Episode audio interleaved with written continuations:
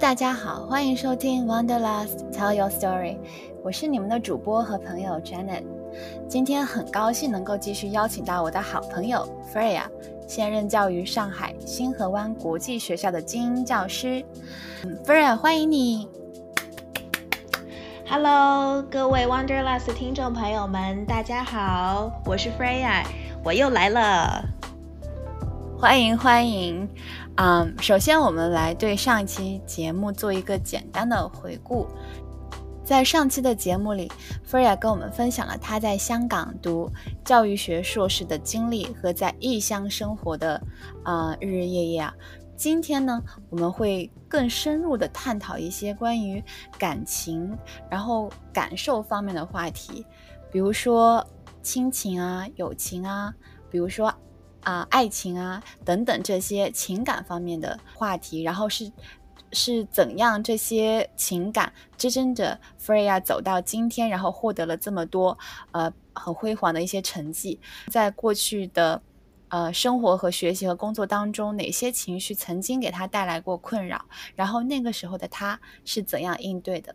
首先，呃，在正式进入所有这些关于感情啊、友情啊方面的讨论之前呢，呃，我我我知道 Freya 最近有在很辛苦的在准备，就是边工作边准备雅思考试。那最近就是也就是刚刚雅思考试。考完了，包括笔试也好啊，然后口语也好，Freya 刚刚考完雅思的感觉怎么样？跟我跟我们大家说一说。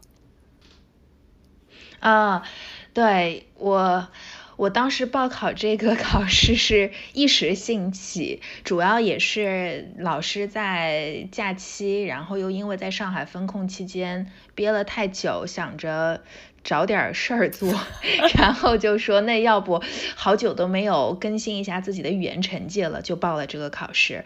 嗯，其实并没有花太长时间去准备，因为嗯，从英语专业毕业之后，自己工作。的环境包括氛围，其实用到英语的机会还是特别多的，可以说每天都有大量的输入和输出的时间，所以嗯，总体来讲，除了把。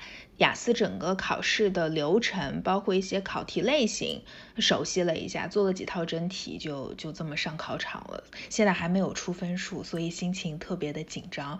万一 说 因为没有特别特别好好的准备，导致 考了一个特别低的分儿，哎，这也挺打脸的。不过看吧，看最后成绩怎么样。嗯，不是太谦虚了，那肯定不会，毕竟底子就在这儿。而且我觉得边工作边准备，嗯，还挺辛苦的，对。呃，我我是想说，就是不管最后反正成绩怎么样吧，我到时候都会给给大家来报个信儿，给 Wonderlust 听众朋友们来报个信儿，反馈一下我的情况。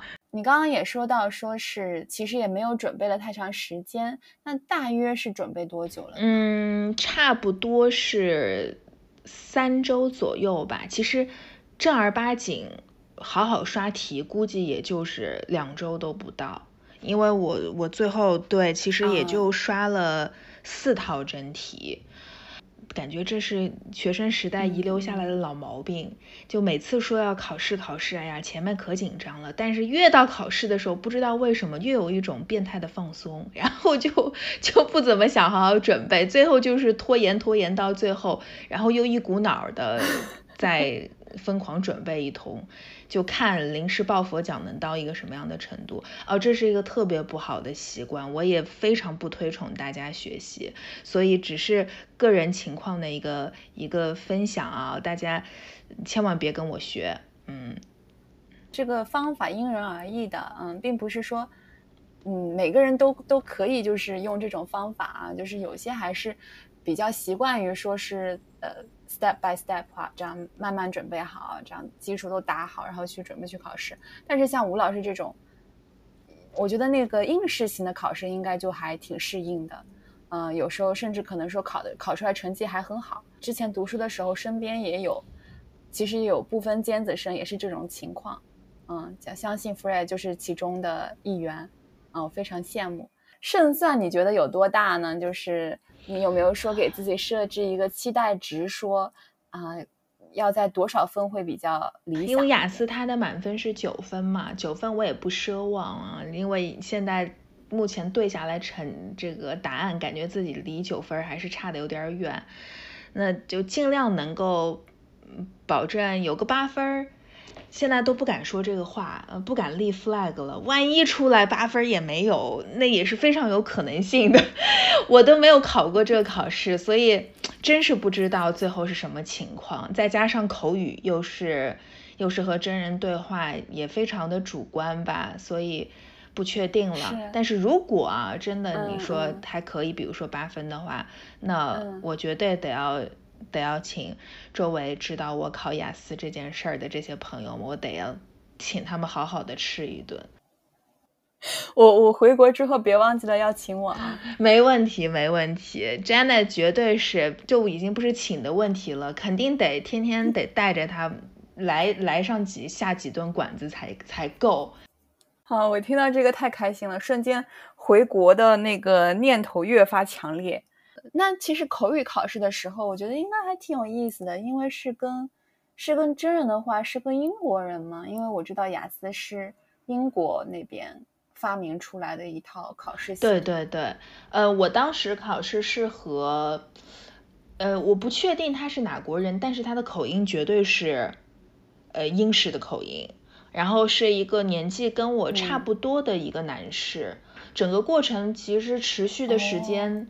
非常短，我从进考场到出来二十分钟都不到，二十分钟的话就非常快。我也没想的这么快，呃，我自己在答的过程当中，因为他问了很多，其实我完全没有准备到的问题，我当下可能也啊，那比如就就比如说他会问啊，你你那个印记印象当中，呃，这个比较深刻的。Advertisement 就是广告是什么？你能给我描述一下吗？有什么样的细节？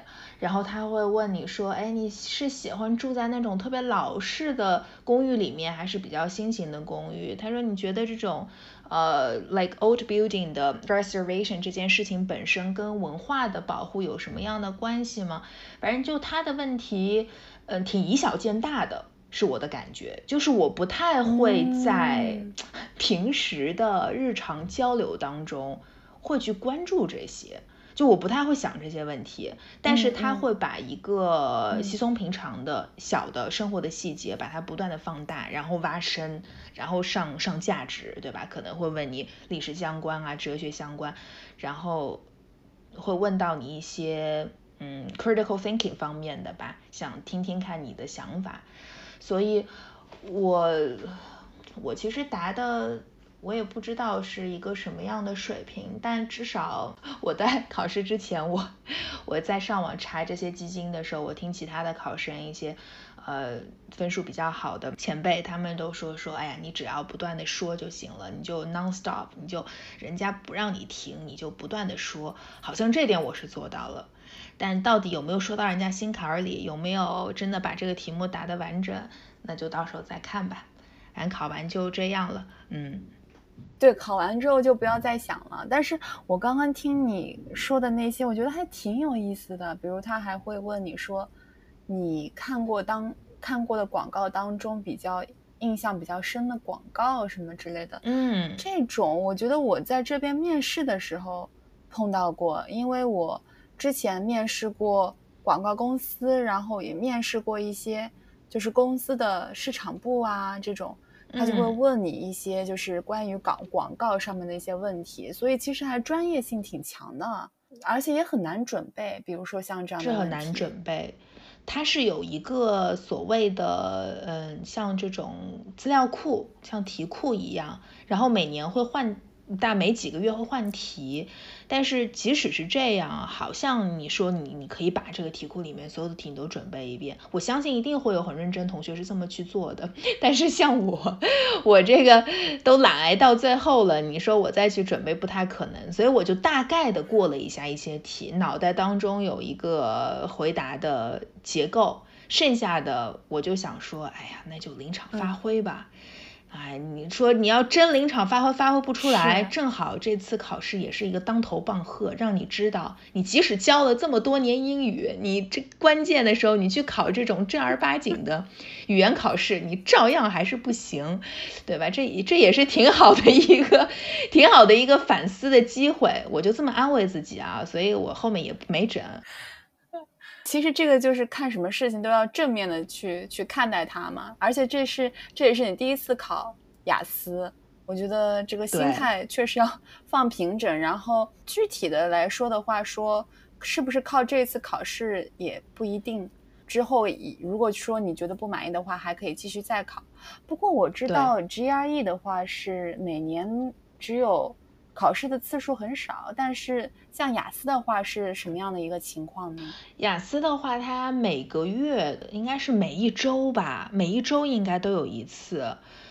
笔考是有一次，机考好像还不止一次，所以它次数非常多。现在有一种趋势，呃，你不管是这个托福啊，包括后面像 SAT 啊等等，它慢慢都是转到线上了。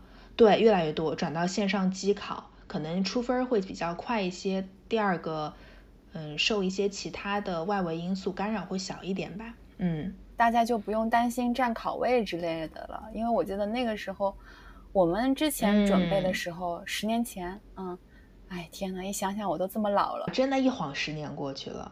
上次想这茬事儿还是十年前准备准备留学的时候，对吧？是，嗯，但是确实当时准备的时候。确实，好像还要很担心占考位啊，然后可能上海的考位还抢不到，需要跑到上海周边的什么江苏啊地方去考。反正无论如何啦，我希望 Freya 会考到非常好的分数，就是不求不求九分满分，八点五就行。压力山大了，好，我们拭目以待啊！反正有有消息了，我一定第一时间跟大家分享。嗯，拭目以待。嗯好，嗯，另外我想八卦一下，就是那个考官帅吗？哎，其实其实真的啊，还还还还还凑合。虽然他好像好像啊，didn't mean to be offensive，但是我隐约记得他好像是头是 bald，好像是有点头秃。是的，然后我当时看到他的时候，我想说，哎，年纪轻轻干这活儿一定特辛苦吧，特不容易吧。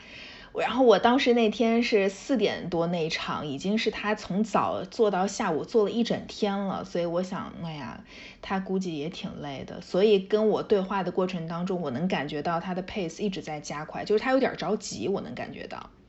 就想说，哎呀，我赶紧想要来测试一下你到底什么水平，然后咱们这事儿就赶紧过，我们就结束了，就特别着急，然后整的我也特别着急，然后我说，哎呀妈呀，那那那我得赶紧说呀，所以可能有点儿，我整个语速会稍微有点快，我也不知道。你别整的噼里啪啦噼里啪啦一大串，他他可能都没听过，毕竟你说的，我记得 Freya，我记得 Freya 说的是美式英语，对不对？对，偏美式。偏美式，偏美式，对对对对，偏美式。他可能一时半会儿没缓过神来，就觉得哎呀，这小姑娘特别厉害，噼里啪啦。完了完了，完了完了，到时候看吧，到时候见分晓吧。好，嗯，好，那那讲完这个最近的一些发生的一些事情啊，我们开始呃准备准备进入今天的探讨的一个主题，就是说情感。那这个情感里面呢？把它细分一下，就是亲情啊、友情、爱情这样大化的一点的细分。我想先问一下 Frey 啊，就是说，如果让你来排序的话，你会怎么样为这三个情排序？就是哪个会是你觉得说对于你来说是最重要的？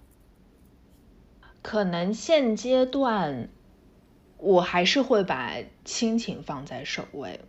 嗯，我好像一直都是这么在践行着的，就是当出现一个比较棘手的情况，同时你亲情需要照顾，然后又有友情有爱情的时候，我会不自觉的分分更多的精力，还有更多的这个牵绊给到亲情，确实是这样。对，我们先继续接着问啊，那那个友情和爱情呢？友情爱情的话。嗯，看情况。你不用在乎我的感受，就是说出你真实的想法。我你把我直接想成那个 听众，好的，大众就行。对对对，不用在乎我的感受。对对对，嗯。啊，OK，那既然我们的主持人都这么说了的话，我觉得我大部分情况啊，在没有碰到爱情之前，我不知爱为何物，所以我的生命当中，我感觉真的主要就是亲情和友情。直到说我情窦初开之后，我发现，妈呀，原来爱情的滋味这么甜蜜，爱情一下子就占据了非常重要的位置。是的。就一开始，我觉得我年轻时候确实有一点儿，嗯，我不我不觉得自己是恋爱脑，对，但是但是对于爱情这件事情，我还挺认真的，想把它给研究到位的，因为感觉自己在这块儿比较比较后知后觉吧，不太有天赋，所以就是后面爱情占用了我很多的精力，嗯，对对对，就这个进去研究啊。对，嗯，是这样。好，那我明白了。那这样的话，我们就先从亲情开始讲，就是从最重要的开始讲。那如果讲到亲情，你首先想到的说，是不是说，呃，和母亲的关系呢？还是说和父亲的关系？还是说和父母双方的关系？嗯，父母都有吧，父母都有。可能我的成长过程当中，它是分阶段的，就是在高中之前，我的妈妈参与的参与的这个比例会比较大一点儿，然后等到高中之后，我妈妈身体不是特别好了，所以就是我爸等于是把这个位置给顶上了。那我那个时候，我感觉其实，嗯，我啊，我对于他们两个人这种角色的互换啊，我是我是好像很很不敏感的。就那会儿，我感觉我自己真的什么也不懂，就是沉浸在自己的生活当中。反正好，每天回到家里有吃的，对吧？吃完了之后，我我我去写作业或者我干嘛，好像我不怎么关注啊，到底是谁给我提供了这些，或者他们俩的状态是什么样的？我觉得我还是挺自我的那个时候。但我现在回想起来，高中是一个分水岭。高中之前，妈妈。啊，对我的学习确实操很多心，也非常的严厉。但是高中之后呢，一个很明显的转变，我自己感受的就是早餐变成我爸做了，以后早上是我爸早早上起来开始做早餐了，这是一个很明显的一个变化吧。嗯，那我现在还是还是觉得说。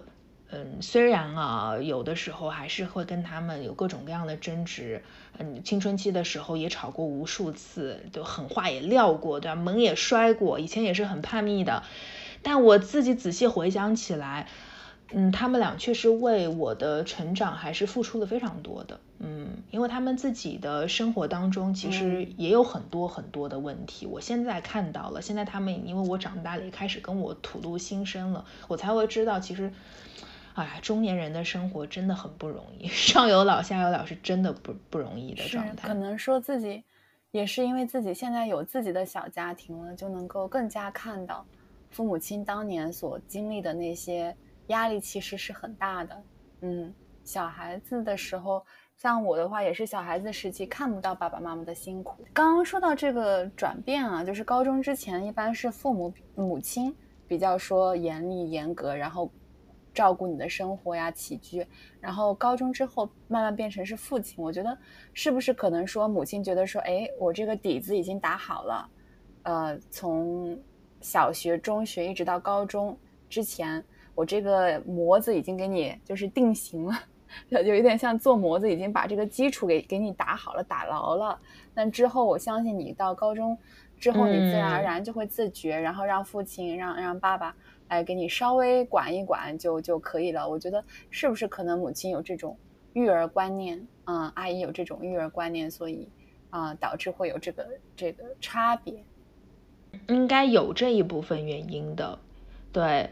还有另外一个是高中的时候，因为我觉得，因为我我本身好像会更加的。好像抵触或者排斥跟他们有太近的一个交流，大概是那会儿我有点叛逆吧。然后我妈妈是属于比较就是 helicopter parent，她就是会管的比较严一些，而且事务继续都会管啊，从头从你穿什么衣服对吧？然后你今天跟谁？什么进行了沟通，然后你交什么样的朋友，到你脑袋当中想什么，他恨不得钻进你的脑袋当中瞧一瞧，你最近有没有把什么学习放在心上，就是处于这种状态。那么到高中，我自己毕竟感觉大孩子了嘛，然后也说当时也进到一个相对比较不错的高中，呃，压力是有点大的。而他那个时候的那套教育的。理论吧，包括他想要各种各样指导我的那种那种状态，我不是很喜欢，也不是很认可，而且我还翅膀有点长硬了，所以我就不太想，不太想继续被他压制了。但是我爸爸呢，我父亲他是，他是属于，嗯，明面上啊不是严厉的啊，他的严厉是在一些嗯精神层面。啊，他可能会比较润物细无声的跟你讲有些事情是对，有些事情错，但是他不会跟你硬刚，呃，这种状态我是很喜欢的，就是你不能太逆着我的毛撸，对吧？你得顺毛撸。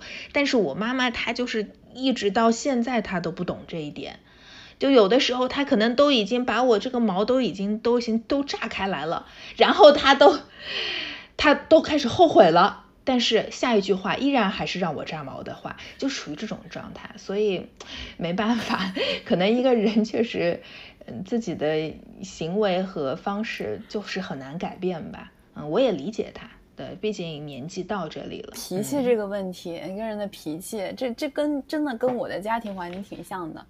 嗯，严母慈父，有点这种形象，就是好像父亲也会管，但是不会就是。管的那么肆无忌惮，那么凶，可能就是，然后我们呢又比较吃这个比较温柔的那一套，对，所以所以我觉得这个包括到最后来就是选朋友也好，我相信夫人也是跟我差不多的，就是不喜欢选太强势的朋友。怎么说就喜欢就就是喜欢跟温柔的人打交道，反正我是我是比较偏向于，我觉得我的朋友当中都是。比较偏温柔的。上期节目里面呢，Frey 也提到说，啊，为了离开母亲啊，一直以来的那个庇护啊也好，照顾也好，想要给他一个证明，说自己是能够闯出一番天地的。比如说在香港的时候，嗯，那么这次想到说，包括现在准备考雅思也好呀，然后出国留学啊，准备材料也好，这个时候想要出去的那个动机，是不是跟之前是一样的呢？嗯嗯，可以说应该是截然相反，就是那一会儿有冲劲，然后想要证明自己。我相信很多就刚毕业的大学生朋友，那个时候的同龄人应该都有类似的心境。但是现在情况就很不一样，现在再去做一些决定的时候，尤其是做要想要出国啊，然后留学继续深造这样决定，其实是蛮艰难的。因为有很多东西需要取舍，嗯，前阵子其实关于这个话题也在跟也在跟我的父母在沟通这件事儿。因为本来呢，本来我其实挺有一个私心，我想说，哎，等我这个事儿整的差不多了，我再跟他们讲，对吧？省得可能这件事情一爆炸出来，然后我妈妈肯定会从那天开始一直就唠叨，一直唠叨，可能唠叨到我出去为止。但是后来呢，我仔细思考一下这个问题，如果我啊一意孤行，对吧？什么事情都不跟他们讲，然后到最后说我拿到 offer 了，然后我就要走了，这确实对他们来讲也不是很尊重，所以我还是跟他们说了。那么沟通下来的一个感觉呢，我真的有一个最大的感触就是，爸妈真的是老了。嗯，真的是老了。原来碰到这种类似的情况，我都能预想到他们一定是大发雷霆，一定是不管是从语言上还是气势上，绝对是要把我这个小屁孩是要压倒的。但是这次聊完，我我我爸爸直接是沉默，然后呢，我的妈妈呢这边在沉默了半响之后，给了我一句话说：“那你自己要想好，以及。”你一定要去一个相对稳定一点的国家。啊，因为我之前有可能就想着要去欧洲啊等等，他们还是有点不太放心，说那你你既然要去欧洲的话，那你肯定要去英国，对吧？肯定要去所谓最发达的国家，或者你去美国，就是他们现在呃让我比较感动啊，或者也有一些感慨的点，就是他们能够站在我的角度去思考问题了，虽然我能能非常明确的感知到他们是很不舍的。并且他们其实非常不想让我出去，呃，但是在把这些自己的情绪还没有消化之前，他们首先去关注到的是我的想法和怎么样能够帮助我做更好的决定，这个是我，呃，是我比较呃感动的一点，但与此同时也是让我哎有一些感伤的，可能这个没有办法吧，就是对于任何的家庭来讲，嗯。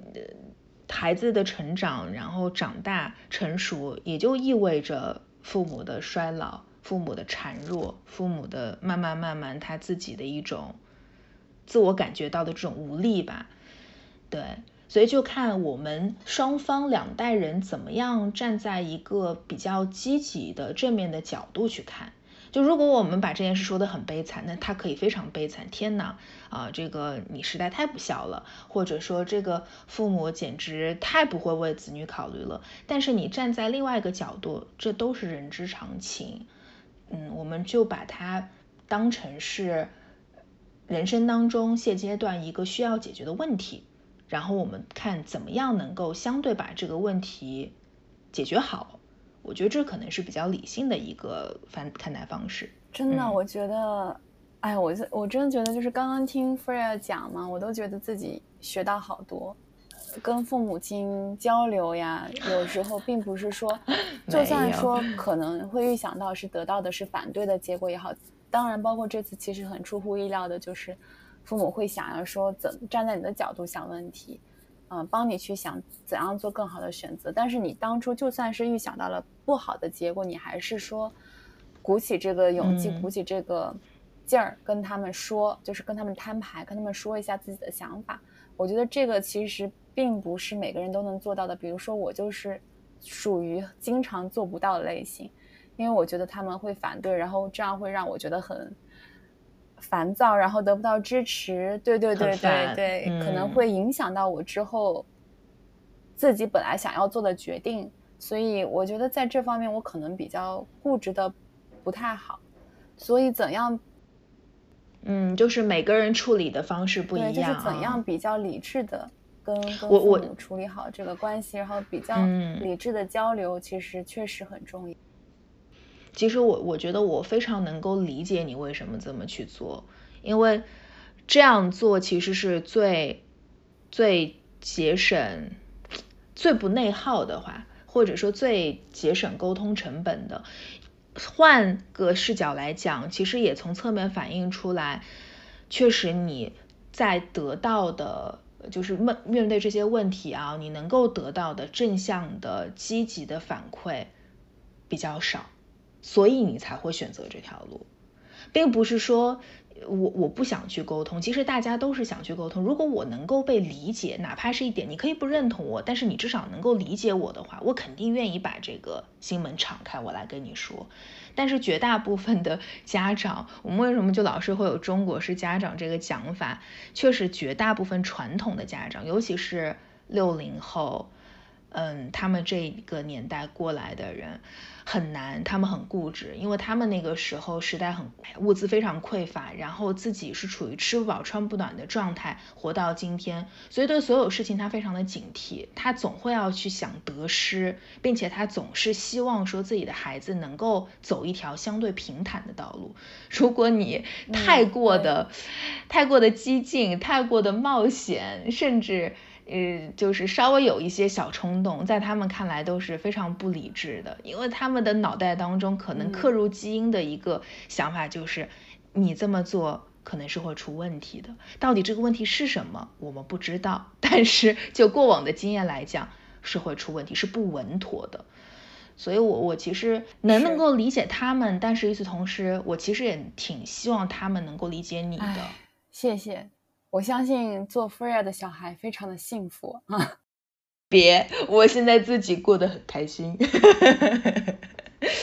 我现在自己过得非常的愉悦，还有追求梦想。这个父母观念的一个问题，也是说的这个中国式家长的一个问题。可能说，对于他们来说，小孩子平平安安过一生，过一辈子，然后有个家庭啊，这样就是他们所认为的幸福。但是他们认为的幸福，可能并不是我们这一代所认为的幸福。所以这个代沟和之后，我不知道我会不会，我们这个年代的人会不会再和。以后我们小孩这那一辈的那个人会再有沟沟通上面的障碍也好，代沟也好，跨过这个代沟去交流这个问题和和这个正面迎击的这个方式啊，我我觉得我内心还是很佩服的。嗯，我我应该要要有时候偶尔做一下这方面的尝试。对，可可以尝试一下，可以尝试一下，反正最坏也就是这样了。最坏到头来，就算大吵完一架之后，爸爸还是爸爸，妈妈还是妈妈。对没错，没错。好的，观众朋友们，那我们刚刚讲完这个关于亲情上面的一些问题，下一期呢，Freya 会跟我们继续分享他在爱情和友情上面的一些看法。那我们下期节目再见，大家晚安，拜拜，拜拜。